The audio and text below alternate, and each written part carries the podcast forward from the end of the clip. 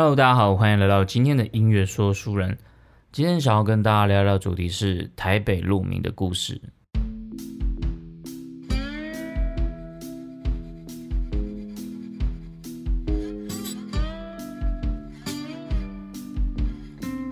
在开始今天的主题之前，我想要先来闲聊一下。上礼拜的知七七七，它有一个主题是在讨论中国用语的现象，比如说像是视频啊、高清啊、接地气等等这些中国用语。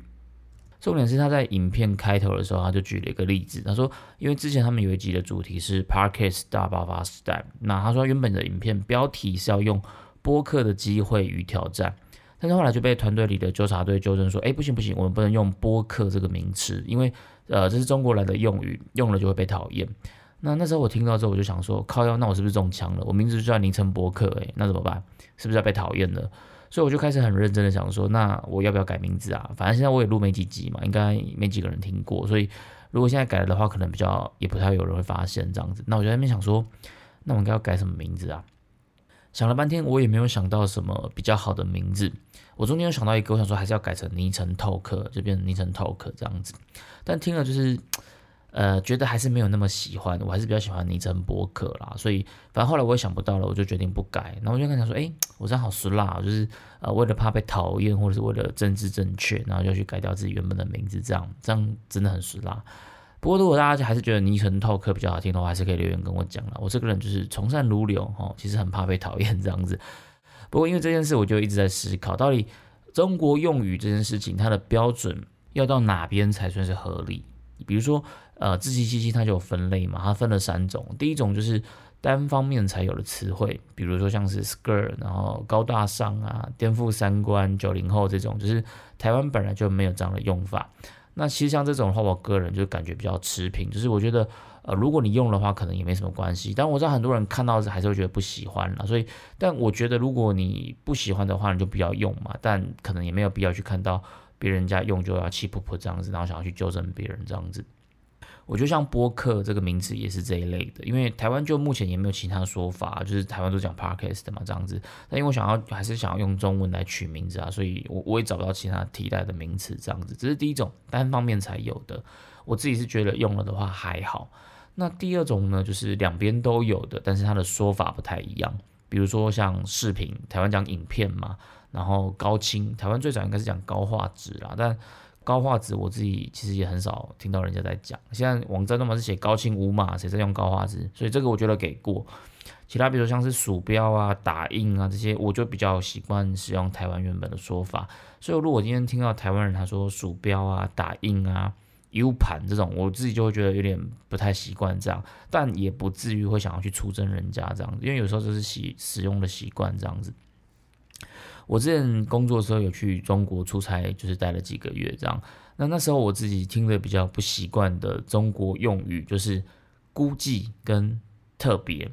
如果你想要学中国人讲话，那你就是把那个估计跟特别放到你的句子里面，就会有一种浓浓的中国风了。比如说，哎，这天色估计是要下雨了，诶，这雨肯定特别大。你只要讲这个估计跟特别，我就特别的这种中国风的味道。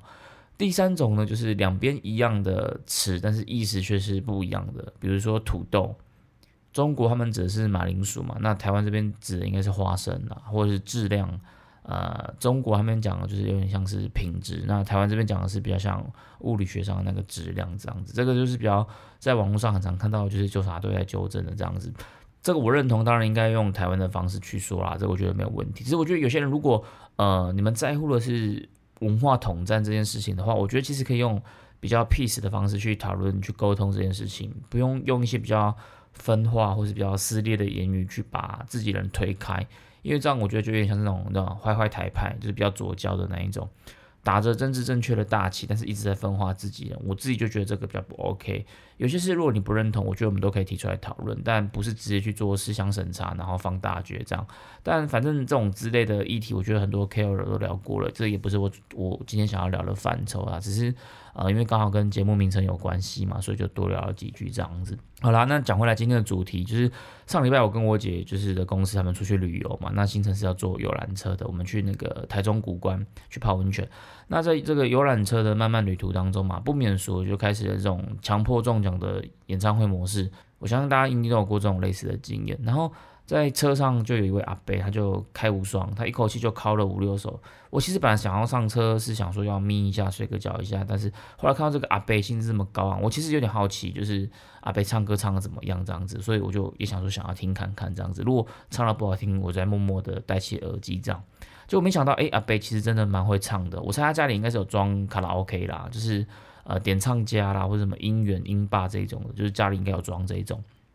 那为什么这样觉得？因为第一个就是他每首歌都唱的非常的自信，那歌词啊、段落啊什么的，他都唱得很熟，自己还会 cue 自己口白这样子，真的很厉害。那第二个是因为这种通常台语歌唱得好的人，他们都有一种会靠，就他的声音会够厚实。那就有些有些人会说是什么胸腔共鸣，然后是唱歌的喉位偏低这样子。如果没有概念的话，你就想象一下刘德华唱歌这样子，因为台语歌每个都这样唱嘛，所以讲台语唱台语歌手的人，就是可能你没什么感觉，所以。举一个唱国语的，就是像刘德华这种的，那这个想象起来感觉可能就比较明显一点点。那第三个，这个唱台语歌，它的尾音一定就是要会抖音哦，不是中国那个抖音哦，我没有要帮中国 Apple 打广告的意思，我很怕被讨厌，所以要赶快澄清一下，这样子就是尾音的那种抖音。所以当一个人他的音准啊、拍子啊都唱的 OK，然后歌词段落也都算熟悉，那声音够厚实，尾音也够抖，所以基本上就可以判断他是一个。蛮有经验，就是蛮蛮蛮常唱歌的人的这样。那我猜阿北应该不太可能平常都是跑新据点还是钱柜嘛，所以比较有可能的应该是他家里有装点唱家啦，就是这是我比较合合理的推断这样子。那当然，除非还有另外一种可能啦，就是阿北他可能常常是跑歌友会，那这个我就比较不熟悉的，我不知道在那边是唱歌的比例比较高还是聊心事的比例高，这这个我就不清楚了。有兴趣的可以问问我另外一个朋友哈，我有个姓吕的朋友，他可能比较熟门熟路这样子。那总之，阿贝就是一个蛮会唱歌的人，唱的也蛮好听的。他自己唱到第五首的时候，可能自己觉得有点拍谁。他说：“哎，哎呦，我完那嘎啦嘎里在开演唱会嘞，因为都都他一个人在唱嘛。”然后听到之后，我还不小心笑了出来，因为我觉得阿贝真的还蛮幽默，又又蛮亲切的这样子。那可是听到后来，我还是有一点弹性疲乏啦，因为唱台语歌，他的 quick call 就是会比较有一点点嘛，所以。听久了就是会有一点点腻，这应该蛮合理的吧，对吧？陈磊唱歌也很好听啊，可是我如果今天在游览车上听陈磊一直唱啊，我听久我还是觉得会腻啊，应该会吧？我我也不知道啦，就还没有机会跟陈磊一起搭游览车，下次有机会的话再听看看。那反正我想说，不然我就先休息一下，就是戴耳机听一下 podcast 的这样子。可是。阿贝的声音穿透力实在太好了，就是那个低沉厚实的声音，就一直打进来这样子。我就算戴了耳机，还是听得到，所以我就会一直分心，我就也没办法专心听我的 podcast 这样子。所以最后我挣扎了一下下，我就放弃抵抗，我就打起精神，专心的当阿贝的歌迷这样子。在听到后来呢，我就决定打开点歌本的，因为。当你发现打不赢的时候，你只能选择加入。所以我就想说，不然我也来点歌好了。反正现在车上大家应该都睡不着了吧？我就一起成为共犯结构的一员，打不赢就加入他这样子。那这时候我就在想，说我应该要点什么歌？什么歌比较适合在游览车上面唱这样子？那我就一边翻歌本，一边想说要点什么歌这样子。平常我跟朋友去唱 KTV 的时候，我都会观察一下朋友的歌路，就是看一下他们都唱些什么歌这样子。那有些人他是嘻哈挂的嘛，那。有些人他可能是比较偏乐团挂的，那有些人就会点那个排行金曲这样子，我都会去观察一下大家唱的歌路，我再决定一下我要唱什么歌这样。那那时候在游览车上嘛，大家都不太认识啊，那我就想说，那我应该点什么歌？我想说，呃，应该点一首大家都比较熟的歌，至少旋律是大家都听过的，不会唱也没关系，至少有听过这样，这样大家听起来会比较共鸣嘛，所以不能是一首太冷门的歌，那唱起来的话就可能也不能太平。太内敛，就是要有一点点张力，这样。比如说像《四百龙影》，如果你在游览车上唱起来，就是那个情绪就很难对啊，就 就比较不会有共鸣这样子。所以要挑一首旋律比较有张力的，然后它的 hook 很明显的这种歌。所以我想要找一首这样这样的歌作为我在游览车上的第一首歌，我觉得比较合适。因为车上大家都不认识嘛，所以你不能乱选歌啊，第一印象很重要嘛。啊，如果你车上的人都已经很认识，你都很熟了，那就没关系嘛，你想唱什么就唱什么啊。我觉得你就可以唱什么《使劲摇》啊，《那妹驾到》啊，这个我觉得效果都不错，所以我就秉持我刚刚前面讲的这个 K 歌的原则，我就开始翻歌本挑歌。那最后我就找了一首歌，我觉得还蛮符合我的这个选歌的轮廓，今天就不尝试分享给大家。这首歌就是动力火车的《忠孝东路走九遍》。这首歌大家应该都很熟了，就是你就算不熟，副歌也都能哼上一两句。因为上班不要看的关系，所以现在认识这首歌年龄层应该有更广泛的。为什么要讲到年龄层？因为上礼拜我介绍张宇的《四百龙吟》嘛，结果朋友听完之后，他跟我讲说：“哎，你看得到你后台的数据吗？”《四百龙吟》这首歌年轻人应该都没有听过吧，很没有共鸣哎。我心想说：“天哪，我现在已经跟年轻人有代沟了吗？”我原本以为《四百龙吟》这首歌应该算蛮红的吧。然后我朋友就跟我说没有，他周遭的人其实不太听张宇的歌。我整个傻眼，我突然有一种被嫌弃一世老人的那种感觉。而且《四百龙吟》这首歌的故事这么感人呢，居然被说听了之后就是很没有共鸣，我就真心有点难过。不过我还是觉得《四百龙吟》这首歌真的，它的故事很值得分享啦，好不好？所以希望还是可以找到跟我有一样共鸣的知音人，不要让我就是成为这种时代的眼泪。所以今天我就想说，我在讲这个忠孝东路走九遍的时候，会不会被贴标签呢？啊，都是老人歌这样子。对了，其实真的都是老人歌，没有错了。可是你不觉得老歌都比较耐人寻味吗？还是大家都比较喜欢《Mojito？Mojito 其实也是很好听啦，但是我觉得它就是比较没有那么的隽永嘛。就是十年后还会有人听嘛？其实有了，应该还是有了，但热度可能就会消退很多了。你不要说《Mojito，你现在还有谁在听？说好不哭，还是等你下课吗？可是中孝东路走九遍，这个都已经二十年前的歌诶，现在听起来还是很好听啊。那本来这首歌应该是七八年级生会比较熟啦，不过拜这个上半表看所赐，之前小欧他拍了一个企划，就是他真的去把忠孝东路走了九遍哦，这超猛的，又创了创下了五十四万的流量。我相信应该会把这首歌的年龄层再往下普及一点点啦。说到小欧这个影片，我觉得真的超帅的，而且看到后面你也会觉得很感动，就像。瓜吉在里面讲，他说人生当中可能有些事情不是那么的有意义，那也可能也没办法直接帮你赚到钱，但是它会带给你一些人生体验，它会去改变你的个性，会让你去觉得说，哎，人生其实还有一些就是更值得去相信的目标。我觉得这个瓜吉讲的很好，所以就是大家可以去看一下，就是你看到那个阿杰跟小欧就是偷哭的时候，你真的也会想要想要跟着哭呢，所以。非常推荐大家可以去看一下，去感受一下。就是你可以看那个 highlight 的影片就好。总之呢，我觉得这首歌的手背范围应该是蛮广的啦，至少不会让大家觉得哎，好像都没听过这样子。而且其实我本来想要分享的歌，除了它里面有我想讲的故事性以外，我会觉得说，如果太热太热门的歌，它其实应该也不太需要被介绍吧，因为。你在日常生活中就有很多的管道可以接触得到啊，所以我自己私心的还是会想要分享一些呃比较呃其实很经典，但可能还是有一些人没有那么熟悉的歌。那这样的歌我觉得被分享起来会比较有意思，这样子，比如说像《四百龙吟》，就是我觉得就像是这种类型的歌这样子。那《忠孝东路走九遍》这首歌是收录在动力火车两千零一年《忠孝东路走九遍》这张专辑里面的一首主打歌。据说当初呢，他们在筹备专辑的这个会议期间，志玲收到了一封信。这封信是歌迷写给动力火车的。信里面提到呢，他跟女友相识交往的时候，他们常常会去逛东区，就是走这个忠孝东路。那就在这个一切都是那么甜蜜快乐的时候，女朋友突然跟他提出了分手，然后男生就突然摸不着头绪。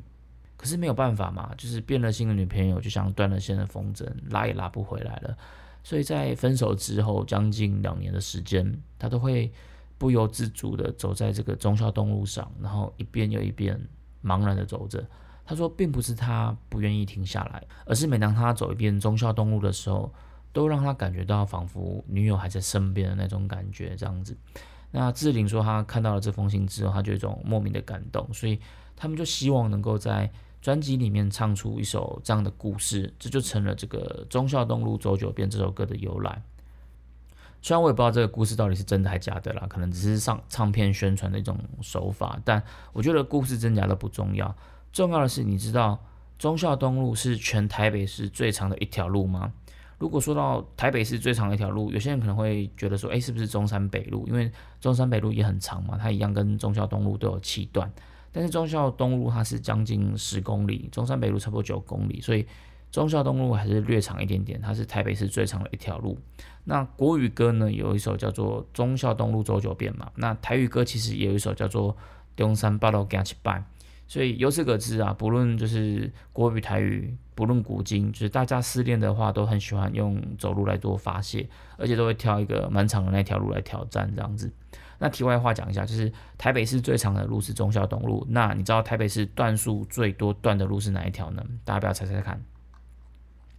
答案是延平北路，它总共有九段，会一直延伸到设置岛里面。我有一次骑摩托车骑到这个延平北路嘛，那一边骑我就一边想说，哎，这延平北路也太长了吧，怎么那么多段？而且怎么到这边还是延平北路？因为你会发现这个周遭的景色越来越不像台北市了，但它还是延平北路。你会骑在里面，你有种恍如隔世的感觉，就是哎，我到底是骑在哪里啦？啊，你骑到尽头就会是那个设置岛的岛头公园，那边其实蛮漂亮的，刚好位在这个。呃，基隆河跟淡水河的交汇处，然后就是关渡宫的对面，所以你可以远眺看到这个关渡大桥，然后可以看到淡水巴黎，这样风景很不错。大家如果有到附近的话，可以去走走。平日的话，那边又没有什么人，这样子。那讲回来，忠孝东路，大家有没有觉得就是，诶，为什么忠孝东路这么长，可是忠孝西路却这么短呢？而且不是忠孝东路啊，你比如民族东路啊、民权东路、民生南京，呃，这个全部都是东路都很长，但是西路却很短。我相信大家应该都有留意到这件事情。虽然我本人不是什么便当外送师，但是这个长年累月在外面走跳的经验，就是还是有发现这个事情。就是东西路它的分界点在中山北路，南北路的分界点是在这个忠孝东路跟后面一点点这个八德路。那为什么东边大西边小？为什么这样分？就是我们可以找到这个东西南北路它的分界的焦点，就是在中山北路跟。呃，忠孝东路的那个路口，就是我们现在行政院那边嘛，在行政院前面那个那边有一个原点标示牌，它是五条公路的原点标示，代表有五条公路都是从这边开始作为起点，它上面都会写就是零 km 这样子。那为什么会在这边呢？因为这边是当初的台湾省行政长官公署，就是当初国民政府他们在接收台湾之后，那因为原本台湾他们在日治时代的路名都是什么什么亭啦，比如像西门町，然后路名都是什么什么条通嘛，然后几丁目这样子，所以这些都是日本路名嘛，所以国民政府就颁布了一个台湾省县市街道名称改正办法，把这个原先日治时期的这些街道名称全部重新改正。改回可以比较宣扬中华民族精神啊，或是比较适合中国地理位置这种名称，所以你会发现台北市有很多的街道名称都有很多中国大陆的地名，比如说什么南京东路啦，然后吉林路啦、天水街啊、什么成都路、西藏路一大堆，都是中国大陆的地名这样子。那有人就说啦，这个是不是因为是国民政府他们迁台，那那时候还心怀故国江山，所以就用。中国的一些城市来做命名，因为当初的氛围还是想要反攻大陆嘛，所以台湾对他们来说比较像是一个呃临时的落脚处这样子，所以就把中国的地名依照地理位置再移植过来，在台北市的街道名称这样子。但这个说法其实是不正确的，因为当时的这个街道改正办法是一九四五年公告颁布的，那那时候国民政府根本还没迁台啊，他们是一九四九年，民国三十八年才来到台湾的嘛。所以这样的说法在时间轴上是并不成立的。那为什么台北市的街道名称会充斥着这些中国地名呢？其实当时负责这个道路改正办法的官员叫做郑定邦，他是行政公署民政处的一位基政。那他原本是在上海当官这样子。上海在一八六二年的时候，因为那时候英美的租界决定要合并，可是呃英美双方他们对于租界里面的道路应该要怎么命名，他们就是瞧不拢。所以他们最后就是协议好，用南北向就用中国的省份来命名，东西向的街道则是用中国的城市来命名。但命名的顺序是其实跟呃实际的地理位置没有关系。那这位来自上海的基政郑丁邦，他就是依照这一套方式，在一九四七年的时候完成了台北市街道的名称变更。他把台北市依照地理位置去重新划分成东北、东南、西北、西南这样四个区域。然后就依照这个地理方位去套入了中国的城市名称去命名，就变成我们现在会看到什么重庆南路啦，然后昆明路啊，呃，金华街等等，都在这个时候变更名称的。诶，可是这样还是很奇怪啊，为什么他在划分的时候要把东边画的这么大，西边画的这么小？因为我们刚刚前面在讲说为什么是东边大，西边小嘛，对不对？很明显东边的路还是比较长啊。那会有这个情况，是因为当初呃郑定邦他在规划这个路名的时候，他并没有考量到呃松山区的这些都市计划，所以他就依照当时的这个台北市世界发展范围来做规划。以当时的台北市来看的话，它的最东边大概只到现在的建国南路附近，所以如果你用距离来换算的话，其实呃位在中山北路跟忠孝东路交界处这个行政公署，大约就是在这个台北市的中心点，没有错。但一直到了一九六七年，就是这一年，台北市已经升格成为了院辖市，也就是现在的直辖市。那它隔年，它又新增六个行政区域，把原本是属于台北县的景美、木栅、南港、内湖。还有阳明山管理局的四林北投划进来台北市，这时候台北市总共有十六个行政区域。到了一九九零年的时候，台北市它又重新划分行政区域，把十六个区精简成十二个区。其中比较有名的是把这个景美木栅合并成为文山区，那松山区的南部就独立成新一区这样子。这也是为什么台北市的道路划分会变成东边大西边小的原因了。那今天跟大家分享就是这个台北市道路命名的故事，希望你会喜欢。音乐说书人，我们下次见。